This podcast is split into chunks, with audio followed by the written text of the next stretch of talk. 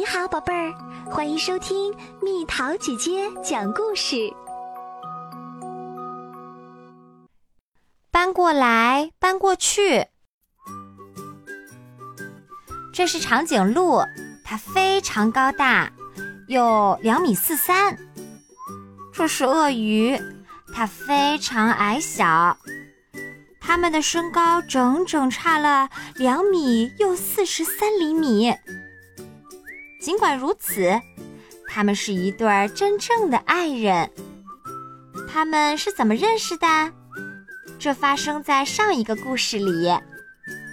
对于这段相识，鳄鱼和长颈鹿都非常高兴。当然，真心相爱的人都希望有一幢房子，这样他们才能够生活在一起。于是。他们搬到城市的边缘，搬进鳄鱼的小房子。不过那儿并不理想，一点儿也不理想。长颈鹿走到哪儿都会撞到头。当他睡觉时，只要伸展一下身体，他就完全看不到鳄鱼了。当他想要坐得舒服一点时，同样的事儿又发生了。要不我们搬到你家去吧？鳄鱼对长颈鹿说：“小鳄鱼住大房子，总比大长颈鹿住小房子要好得多。”于是，他们搬到城市的另一边，搬进长颈鹿的大房子。但是，住在那里也有很多困难。而且非常困难。鳄鱼怎么在这张桌子旁边吃东西呢？也许它需要一把高高的椅子吧。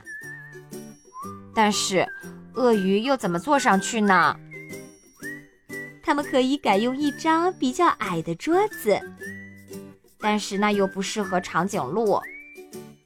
他们也可以在地板上锯一个洞。长颈鹿坐在地下室，只需把头伸到地板上面来。但是，长颈鹿的脚会冻得冰凉冰凉的，这样对它可不好。还有许多麻烦事儿呢，门把手太高了，楼梯太陡了，马桶太大了，甚至晾衣服都有困难。即使鳄鱼已经学会了走绳索，鳄鱼和长颈鹿越来越难过。事情不能再这样下去了，鳄鱼不能忍受这一切，长颈鹿也是。唯一没有问题的地方就是床，当他们躺在床上时，高度才会相同。这时候。他们才可以望着彼此的眼睛，给对方一个最甜蜜的微笑，就像当初一样的快乐。于是，他们想出了一个解决问题的好办法。第二天一早，阳光灿烂，鳄鱼和长颈鹿在花园里制定了一项伟大的计划。他们开始挖一个巨大的坑，他们敲啊、钻啊、凿啊，他们拿来了木板、树干和玻璃。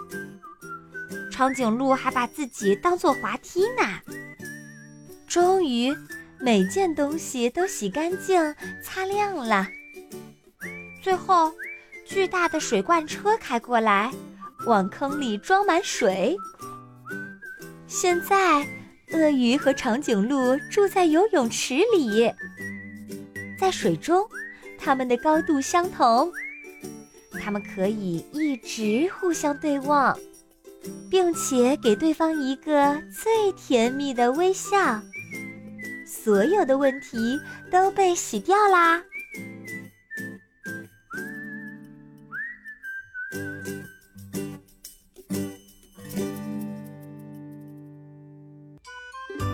好啦，小朋友们，故事讲完啦。你看，只要有爱，就可以解决一切困难。那么你有相同的情况吗？一开始有个小麻烦，后来又通过什么方法把它解决了？留言告诉蜜桃姐姐哦。